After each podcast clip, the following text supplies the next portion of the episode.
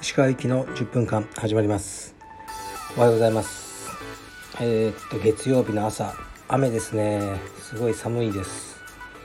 今日も朝6時に起きてえー、っと雨の中エニタイムフィットネスで、ま、バイクを漕いで漕ぎながらバイクってかなんか立って漕ぐようなバイクあるじゃないですか。何ていうのかわかんないですけどあのマシーンをやりながらまたイテウォンクラスを見てました。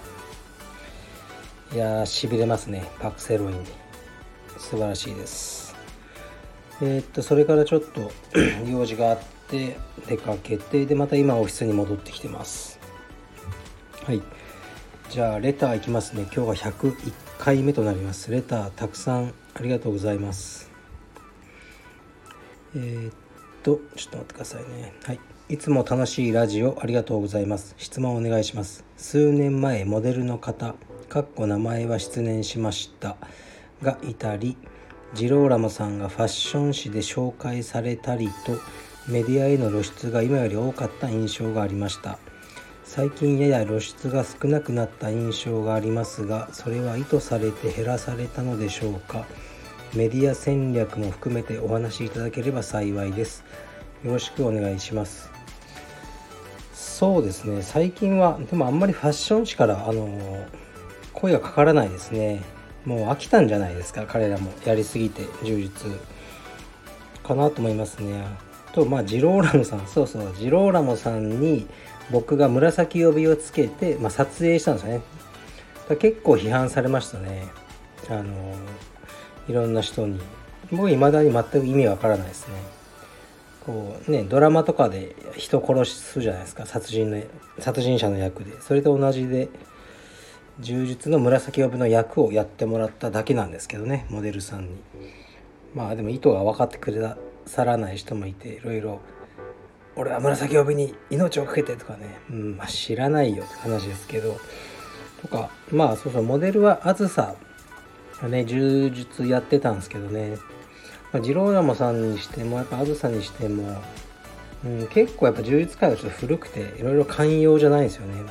モデルがチャラチャラしやがってみたいなことを、まあ、すごい言われてうんまあそれでもね全然ああ何ともないって言えるタイプだったらよかったんですけどね。結構あずさとか気にするタイプでいちいち。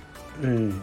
であんまねあの続かなかったんですよね。むしろ普通の子だったらね続いてたかもしれないですね。だからあんまり最近はあのそういった方面はやってないですね。なんか面倒くさいこと言われるんで。うんでもあのー、まあずさを見て充実始めましたって女の子がいてメールとかもくださったりもしたのでそれは嬉しいですね。はい。メディア戦略特に何も考えてないですよ。あの話いただいたらああ楽しそうだなと思ったらやってうん。でもあんまりあの必要ないかなと最近は思ってますね。お話あれば何でもやります。はい次いきます。あまあ似たような質問ですかね。えー、っと一部の芸能人もカルペディエムで柔術を習っていると聞きました。他にも大手のジムはあると思いますが石川さん的にはなぜ芸能人はカルペディエムを選ぶと思いますか？はい。場所じゃないですか。やっぱ疲労とかねそなんか彼らがよくなんか生息してるっぽいじゃないですか。芸能人とかが。単純に場所とあとまあ数名最初に入ってた人がやっぱ彼らはいろいろね今写真誌とかうるさいし警戒心高いじゃないですか。でも入ってみたら変な人もいないしここなら大丈夫っぽいよっていうのを言ってくれて増えてるんじゃないですかね。なんかサインくださいとかそういう会員さんいないと思うんですよ。まずテレビも家にないとかいう人多いし外国人とかはね誰も知らないですよね。芸能人とか。だから結構気軽に練習できるんじゃないですかね。そっとしておいてあげてください。ででもね一人芸能人の方がこういうこと言っててその半端に自分がやってるのを、ね、やるとそのファンの人が気軽に彼に会いたいからって入会してきちゃうかもしれない。その分かんないですかね僕らは。どういう意図で入会してくるのか。ただこの人に会いたいと思って入会、ね、する人もいるかもしれないです。れ、ね、知れないじゃないですか。で彼はそれはそれ嫌だと。道場に迷惑をかける。から僕が真剣にリアルにやって充実っていうのはそんな簡単にやれるもんじゃないんだっていうのをしっかり伝えたいって言ってくださってて。ああなるほどですね。そこまで考えてくださるのはまあ嬉しいなと思いましたね。はい。うん。でもね前にも言ったようにあのロバート・デ・ニーロ以外はあの芸能人じゃありません。いやそれは違うかな。まあとりあえずあの見かけても普通に接してあげてください。はい。最後のいきます。100回目達成そして娘さんの誕生日おめでとうございます。毎回楽しく拝聴させていただいております。充実はやってないのですが数年前奄美大島でお話しさせていただいたことがありそれ以来石川さんのファンになりました奄美は自分が一番好きな場所なのですがコロナでなかなか旅行にも行けない状況なので奄美の思い出お気に入りの場所など語っていただけたら幸いです。今度行く時の参考にもさせていただきたいです。これからも応援しております。それではお体にお気をつけください。ありがとうございます。どちらかな？もう奄美は相当数行ってるのででもなんとなく僕一回自分が好きな宿のえー、っと宿についてるレストランで一人のお父様と男性とお話をしたことあるんですよね。出張で来られてて。でなんか話がしていくうちにあの息子さんがおられて障害かなり重度の障害を持っておられる息子さんがいるっていう話をしていただいてで自分も同じような話をしてで僕その後にも先にもあのね奄美の焼酎なんか泡盛みたいなやつがあるんですよ。すごい。あの殺人的にアルコール度数が強い。それをロックで2杯こう飲みながらお話しさせていただいた思い出があってその方じゃないのかなって勝手に思ってます違ったらすいませんね。だけどいつも家族とばっかりいてあんまりうんあちらで誰かとお話とかしてないからその方かなって思いますけど違ったらすいません。奄美はそうですね。なんかすごいう大事な場所って感じででこの宿がねすごいいつも泊まる宿がすごいいいんですけどこれ宿の方針で秘密にしといてくれって言われてるんですよ。言わないでくれ。SNS なので。だから秘密を守ります。でも非常にいい宿です。であとよく行くのが国直海岸っていうのがあるんですね。車で行って。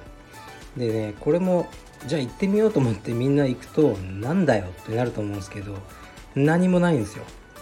でもそれが好きであのー、本当に何もない海岸でヤドカリがいっぱいいたりしてヤドカリを捕まえたりしてでどうやって経営してんのっていうようなカフェがあるんですよね。テルボーズっていう。そのいつもそこでお昼ご飯とか食べるんですよね。お客さん大体いなくて。で前回行った時はそのテル坊主の親父さんになんか楽しいとこありますかって言ったら最近近くの漁港になんかウミガメが住み着いてるよって言われてで行ってみたんですよ。車で。10分ぐらいそっから。そしたらなんか大きなねウミガメが23匹いて上がってくるんですよ人見ると。餌欲しさに。本当はいけないんでしょうけどなんかもう漁師のおじさんとか弁当とかなんか唐揚げとか与えてて怒られますよねウミガメに。ウミガメも食べててで僕らは魚の切り身を漁港で作ってもらってでそれをあげたりしてもうなんかねすごいすぐ近くに来るんですよ。でさらになんか楽しいとこないですか？近くの市役所みたいのがあって区役所というか役場ですね。そこにこうハブを持っていくと5,000円ぐらい3,000円だったかな？もらえるらしいんですよ地元の人は。だからハブファンハブハンターの人が結構いてでハブ見せてくれるよって言われたのでで行ってみたら、まあ、普通の役場なんですけど「あのハブ見してもらえますか?」って言ったら「あいいですよ」とか言って裏に行ったらなんかね何十匹って入ってるんですよハブが。でそれをこうね蛇を取る棒で出してくれて「ほれほれ」とか言って見せてくれたりしてで子供と大騒ぎしたりそういう楽しみ方ばっかりしてますね。ご飯はねあまりあの充実してないんですけど僕はあんまり食い物興味ないんで奄美の有名な京阪っていうのがあってそこの久倉っていうお店が好きですね。久倉派か港屋派かって大体二分されるんですけど僕は断然あっさりの久倉派ですね。とかなんだろう。うん加計呂麻島にもフェリーであの行ってドライブしてあのいいですね。昼間に加計呂麻島とか走るとうんなんか車にも人にも全く合わなかったりしてなんかね地球が人類が滅亡したあのねそういう感じを一回思ったことありますね。誰みんながこう死んじゃった後みたいな。ですごいな。奄美は大好きですね。あと大浜っていうところで夕日を見たりうーんラフォンテっていうところでアイスクリームジェラートを食べたり。そんな感じですね。でちょっとね今はもちろん行けてないんですがはいあのー、このコロナが終わったらねまたすぐに遊びに行きたいと思ってます。はいいつもたくさんのレターありがとうございます。それでは、えー、今日も頑張って仕事してきます。失礼します。